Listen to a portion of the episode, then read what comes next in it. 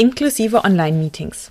Sagt euch dieser Begriff was? Ich musste erst einmal kurz überlegen, wie ich neulich zu einem Termin zu diesem Thema eingeladen war und fand es dann aber super interessant, so dass ich direkt beschlossen habe, daraus eine eigene Podcast-Folge zu machen. Denn bei inklusiven Online-Meetings geht es darum, Menschen mit Einschränkungen besser in die digitale Welt einzubeziehen und die Zusammenarbeit zu stärken. Das finde ich super wichtig und das schauen wir uns in dieser Folge etwas genauer an. Herzlich willkommen zu Nubo Radio, dem Office 365 Podcast für Unternehmen und Cloudworker. Einmal in der Woche gibt es hier Tipps, Tricks, Use Cases, Tool Updates und spannende Interviews aus der Praxis für die Praxis. Und jetzt viel Spaß bei einer neuen Episode. Hallo und herzlich willkommen zu einer neuen Folge Nubo Radio. Mein Name ist Dominique und wie im Teaser schon kurz angesprochen, war ich neulich bei einer ganz tollen Veranstaltung von Microsoft mit einer ähm, ja, Dame von dort, die das für einen Kunden von uns gehalten hat. Und da ging es darum, wie können wir Menschen mit Einschränkungen besser in die digitale Welt mit einbeziehen und worauf können wir achten und wo unterstützt uns vor allem die Technik von Office 365 schon heute wirklich super dabei. Und genau das wurde uns da vorgestellt und wir kannten die ein oder andere Funktion auch schon, aber es hat wirklich nochmal so den Fokus darauf gegeben, so dass wir uns direkt dachten, das möchten wir auch mit euch teilen, weil es einfach ein Herzensthema ist und ja, dann schauen wir uns die Funktionen mal genauer an. Ganz zu Anfang geht es natürlich darum, okay, wen oder wo trifft die Situation denn überhaupt zu? Und das kann ganz unterschiedlich sein. Das können natürlich situative Einschränkungen sein. Das können aber auch dauerhafte Einschränkungen wie eine Seh- oder eine Hörschwäche sein. Und da bieten uns eben die Tools sehr viele Möglichkeiten, die wir vielleicht schon gesehen haben, aber in diesem Kontext noch nie eingesetzt haben. Das Ganze geht los bei einer Erstellung von der Präsentation in PowerPoint. Da gibt es nämlich einen Button, der heißt Barrierefreiheit prüfen. Habt ihr das schon mal genutzt? Ich muss ganz offen und ehrlich sagen, ich habe das gesehen, aber vorher wirklich nie bewusst eingesetzt. Und jetzt wurden mir aber wirklich auch so die Augen geöffnet, was das eigentlich alles kann und wofür das wirklich gut ist. Zum ersten ist es dafür da, damit man natürlich schaut, okay, wenn jetzt jemand die Präsentation sich beispielsweise mit einem Screenreader vorlesen lässt, dass die Reihenfolge der Textboxen richtig vorgelesen wird, damit das Ganze auch einen Sinn ergibt. Oder wenn Bilder auf der Präsentation sind, damit die beschrieben sind, damit auch das für beispielsweise Mitmenschen, die erblindet sind, trotzdem verständlich ist. Und dann natürlich auch so Thematiken wie das Foliendesign, also ist da ein Logo mit drauf, ähm, was irgendwie das Thema nochmal beschri beschreibt und so weiter. Und diese Barrierefreiheit, die weist uns eben auf all diese Punkte hin und gibt uns damit eine gute Checkliste, auf was wir denn in unserer Präsentation noch achten sollten. Ihr könnt das mit einem Haken auch dauerhaft aktivieren, sodass ihr dann am Schluss nicht alle Folien einzeln durchgehen müsst, sondern dass euch unten direkt mit angezeigt wird, was auf dieser Folie noch fehlt und ihr das so direkt beim Erarbeiten mit ändern könnt. Der zweite Punkt, der auch wirklich nicht nur ähm, ja Mitmenschen mit Einschränkungen betrifft, sondern generell ein wichtiges Thema ist für alle, finde ich, die in Online-Meetings sind. Das sind die Übersetzer- und Transkriptmöglichkeiten, die es heutzutage schon gibt. Und zwar, auch hier fangen wir in PowerPoint an. Ihr könnt in PowerPoint Untertitel aktivieren. Und damit dann entweder den Text in eurer Sprache, also bei mir wäre das jetzt, ich spreche Deutsch, dann könnte ich den Untertitel auch in Deutsch aktivieren und somit transkripten lassen, wenn ich das Ganze dann in der Präsentation teile. Oder ich kann direkt da auch die Übersetzerfunktion nehmen. Das heißt, ich wähle dann als Untertitel nicht Deutsch, sondern Englisch aus, sodass Kollegen, die im Termin mit drin sind und Deutsch nicht sprechen, beispielsweise das Ganze auf Englisch dann lesen können. Das hilft natürlich, ganz viele verschiedene Barrieren zu überwinden, nämlich zum einen mal die Barriere der Sprache, aber auch, wenn jemand beispielsweise sehr schnell spricht und man das lieber noch mitliest, damit man das besser, ja, aufnehmen kann, verarbeiten kann oder die Qualität auch nicht so gut ist von der Übertragung, das heißt die Audioqualität schwächelt, auch dann ist natürlich ein Transkript, wenn ich das direkt lesen kann, super, super hilfreich. Und wie gesagt, auch der Übersetzer hilft hier natürlich direkt weiter und die Funktion des Übersetzers oder des Microsoft-Übersetzers generell finden wir noch in anderen Tools.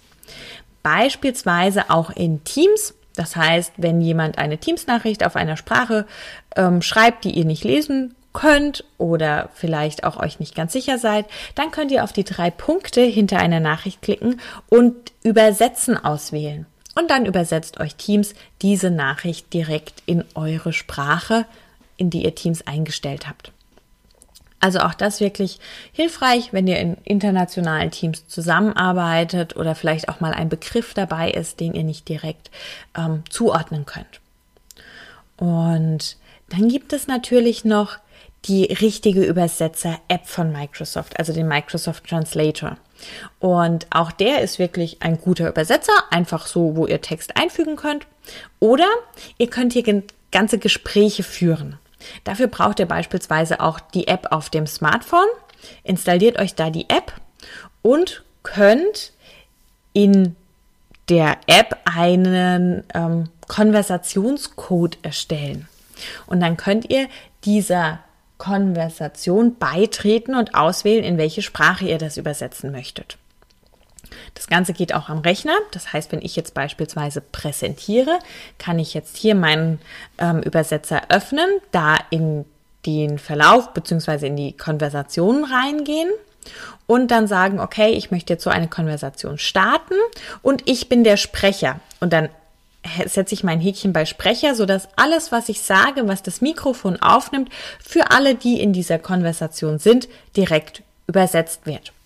Und dann können die das auf ihrer Sprache in ihrem Übersetzer mit diesem Code eben lesen. Also wirklich, es funktioniert echt gut. Ich habe das ausgetestet und das ist natürlich auch so ein Thema, was ihr immer mal mitmachen ähm, könnt, um auch Sprachbarrieren nochmal ja, zu überwinden oder auch hier was zu Transkripten, wenn ihr jetzt beispielsweise keine PowerPoint-Präsentation teilt. Es gibt auch die Live-Untertitel in Teams, die sind allerdings im Moment nur in Englisch verfügbar. Das kann sich dann aber natürlich auch wieder ändern. Ja, also das sind schon echt viele, viele Möglichkeiten, die uns da zur Verfügung stehen, aber das ist tatsächlich auch noch nicht alles.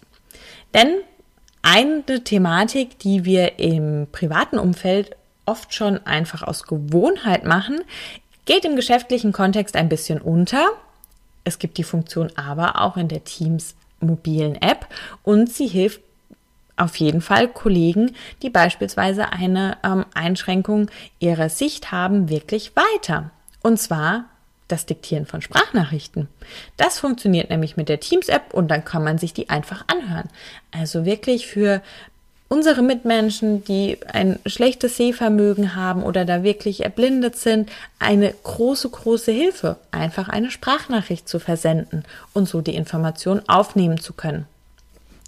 Die Diktieren-Funktion gibt es auch noch in anderen Apps und auch das ist eine äh, Möglichkeit, Einschränkungen, die vielleicht situativ sind, wenn man keine Hände frei hat oder einen gebrochenen Arm hat und nicht richtig tippen kann, nutzen kann, um Informationen weiterzugeben. Also hier auch einfach mal den Blickwinkel wechseln. Und zu guter Letzt gibt es in Teams auch noch den sogenannten plastischen Reader. Damit kann man sich auch Teams-Nachrichten vorlesen lassen oder einfach nur größer darstellen, den Kontrast ändern, sodass man es besser sieht Beispielsweise, wenn man kleine Sachen nicht gut lesen kann oder wenn die Umgebungshelligkeit irgendwie nicht passt, dann kann man das in diesem plastischen Reader anpassen, versteckt sich eben auch hinter den drei Punkten. Und hier auch noch ein kleiner Tipp, weil ich das jetzt in letzter Zeit einfach selbst extrem gemerkt habe, was die Augen angeht. Ich habe keine Brille und eigentlich ähm, auch eine sehr gute ähm, Sehkraft. Aber meine Augen waren wirklich angestrengt von dem vielen in den Bildschirm schauen und von dem vielen Workshops, wo die Kamera an ist, wo man wirklich immer direkt auch in den Bildschirm schaut, weil man möchte die Person ja anschauen, dann schaut man auch nicht in der Gegend mal rum und entspannt die Augen. Und das waren wirklich, ähm, ja, zwischen vier und sechs Stunden täglich. Und das habe ich dann einfach gemerkt, ganz trockene Augen, die haben es jucken angefangen. Und mir hat da auch geholfen, mal dieses Blue Light aus meinem Bildschirm rauszufiltern. Also auch das ist ein Tipp, den ich selbst bekommen habe und direkt umgesetzt habe. Und ich finde, es hilft schon, es ist für die Augen einfach angenehmer. Die Farbe ist am Anfang ein bisschen gewöhnungsbedürftig, aber ich kann aus meiner Erfahrung sagen, nach zwei, drei Tagen hat man sich daran gewöhnt und es fällt einem gar nicht mehr auf. Also für Augenentspannung auch in einer ja, situativen ähm, Einschränkung wirklich ein für mich praktischer Tipp gewesen. Ja, wir finden das Thema wirklich wichtig, super spannend haben uns wirklich gefreut, auch an diesem tollen Termin teilnehmen zu dürfen. Viele Funktionen dort auch, wie gesagt, nochmal aus einem anderen Blickwinkel betrachtet, die man schon kannte, aber ja, für die Situation gegebenenfalls so auch gar nicht eingeschätzt hat und dann natürlich auch selbst noch weitere Use Cases daraus entwickelt, wie eben jetzt beispielsweise die Sprachnachricht, wenn ich gerade irgendwie mal nicht schreiben kann oder ja, den Übersetzer auch für Workshops ähm, mit verschiedenen Ländern und so weiter. Kennt ihr alle diese Funktionen schon und nutzt ihr die auch? Das würde uns natürlich wie immer interessieren. Gebt uns gerne Feedback über die bekannten Kanäle und denkt immer daran, Collaboration beginnt im Kopf und nicht mit Technik. Du möchtest noch einmal mehr Details zur Folge, willst uns eine Frage stellen oder aber einfach in Kontakt treten, um dich als Interviewpartner vorzustellen? Kein Problem, auf www.nuboworkers.com findest du Insights zu Nubo Radio, als auch unsere Kontaktdaten und die Social Media Plattform. Viel Spaß beim Klicken!